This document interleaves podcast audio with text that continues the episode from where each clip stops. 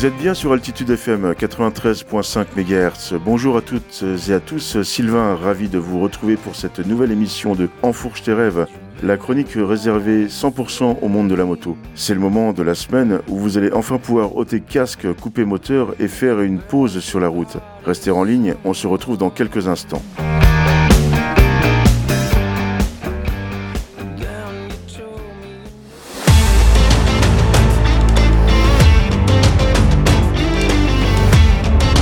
Bonjour à toutes et à tous.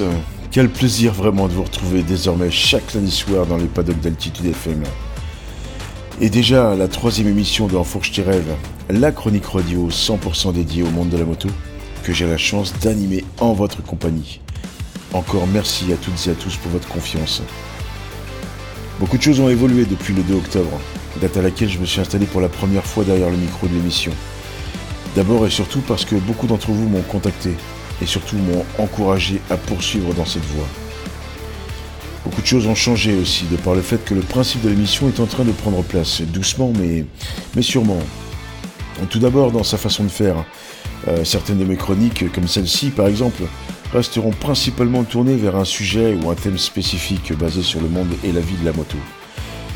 Mais dès la semaine prochaine, j'aurai également le plaisir d'inviter certains d'entre vous afin de partager expérience et passion autour d'un thème, d'un rassemblement, d'un livre, d'un événement ou d'un road trip. Ainsi, si aujourd'hui je vais vous parler des origines et de la symbolique motarde, dès le 6 novembre prochain, j'accueillerai dans les studios d'Altitude FM plusieurs motards, plusieurs motardes, et pas des moindres, puisqu'il s'agira notamment de Bill, président du motoclub Nemakoua, organisateur s'il vous plaît, du mythique rassemblement moto hivernal des 1000 vaches. Bill et moi-même débattrons du millésime 2023 de cette concentration de légendes qui se déroulera cette année les 8, 9 et 10 décembre. Et toujours bien sûr au fin fond de la Corrèze sauvage, au milieu du massif central, quelque part sur les plaines enneigées du plateau des mille vaches, enneigées en tout cas on l'espère. Mais avant cela, place au sujet du jour. Lors de nos deux premières chroniques, euh, j'ai essayé de vous présenter en quelques mots une vision très générale du monde de la moto et de la culture qui l'englobe et qui fait sa richesse. Extrêmement compliqué. D'autant plus difficile que l'on ne peut se montrer totalement objectif lorsqu'on est motard soi-même depuis autant d'années. Cela n'empêche en rien toutefois et je vais essayer de revenir et de m'en pencher avec objectivité sur ce qui est probablement à la base de la fraternité motarde. Le fameux salut motard. Ce signe que chacun et chacune se lance à tour de bras en se croisant sur les routes, index majeur distinctement affiché en signe de V. Un signe qui, s'il reste aujourd'hui plus que d'actualité, semble, aux yeux de certains puristes, perdre de sa symbolique, perdre toute signification. Ce signe, l'incontournable V, le salut moteur et l'ensemble de sa symbolique, mais quelle en est l'origine? On attribue bien souvent la paternité de ce symbole à un mythe de la moto, Barichine. En effet, s'il s'avère internationalement reconnu par sa couronne de double champion du monde 1976-1977 en Grand Prix GP, sa légende, quant à elle, traverse ses époques grâce à l'empreinte qu'il a laissée sur les circuits. Imaginez un peu, 102 courses, 19 pole positions, 52 podiums et 23 victoires. C'est de chacune de ces victoires, justement, que le pilote a pris l'habitude de saluer le public durant son tour d'honneur, bras tendus bien haut, les deux doigts en forme de V. Ce geste sera rapidement repris par toute une génération de passionnés pour finalement se populariser en un rituel incontournable. Aujourd'hui, quel que soit le pays, ce signe de ralliement se voit réalisé par tout motard croisant son homologue sur les routes. Derrière ce geste se cache la plus emblématique des symboliques motardes, synonyme de cohésion, de respect, de solidarité.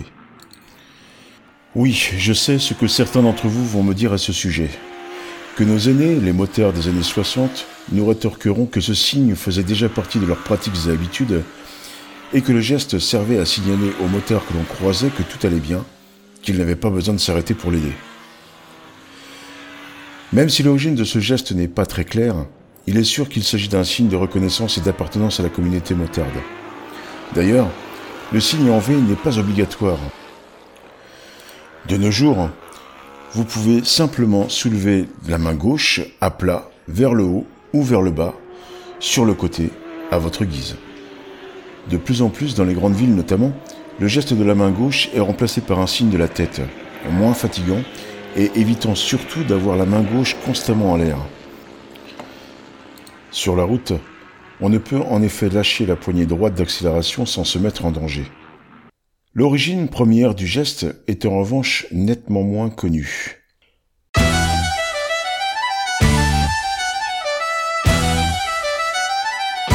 Il aurait été lancé pour la première fois le 26 août 1346 par les archers anglais d'Édouard III Plantagenet lors de la bataille de Crécy, qui opposa le royaume de France aux armées d'invasion britanniques, venues pour saccager et piller les terres proches des rivages de la Manche. Cette bataille se conclura dans la nuit par une écrasante victoire de l'armée anglaise pourtant en infériorité numérique et marquera le début de la guerre de Cent Ans, mais aussi le retour d'une technique traditionnelle d'archerie. Les archers, justement. Eh bien, parlons-en car le V légendaire synonyme de victoire aurait bien été lancé pour la première fois par cette unité militaire. Un message revanchard émis en effet par les longbowmen à l'intention des badauds de France et de Navarre croisés sur le retour de la fameuse bataille. L'infanterie française avait pris pour habitude de trancher index et majeur à tout archer ennemi fait prisonnier, dans le but de ne plus jamais avoir à les croiser sur un champ de bataille. Une coutume un peu radicale qui a tendance aujourd'hui à se perdre, reconnaissons-le. Ce signe de victoire, doigt d'une main épargnée tendu bien haut en signe de V, ne serait donc à l'origine qu'un geste de provocation à l'encontre des soldats français.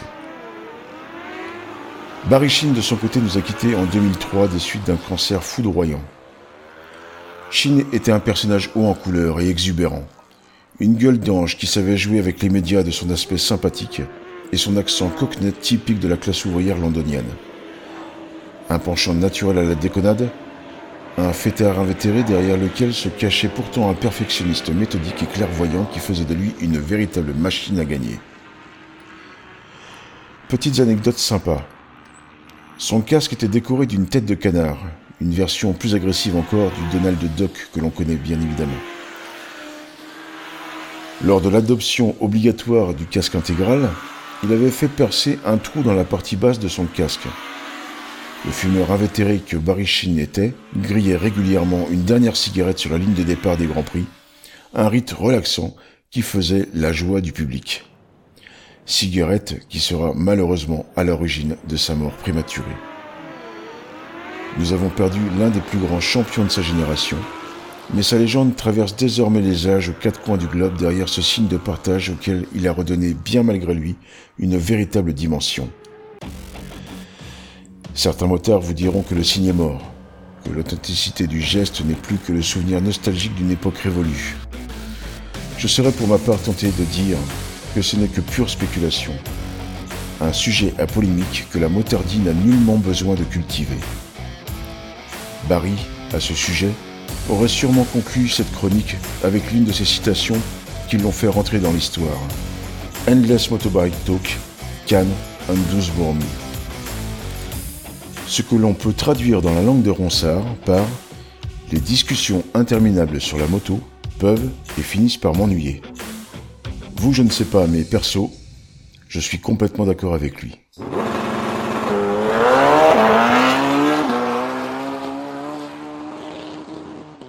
L'émission touche déjà à sa fin, mais j'aurai le plaisir dès lundi prochain 17h de vous retrouver ici même sur les ondes d'Altitude FM pour une nouvelle chronique de Enfourche tes rêves. D'ici là, au plaisir pourquoi pas de vous croiser sur les routes au détour d'un virage, œil vaillant et sourire aux lèvres. Prudence au guidon et surtout profitez, profitez et profitez encore. Comme j'aime à le répéter, l'homme n'est rien sans amour, il n'est que peu de choses sans passion. Je ne suis rien sans moto.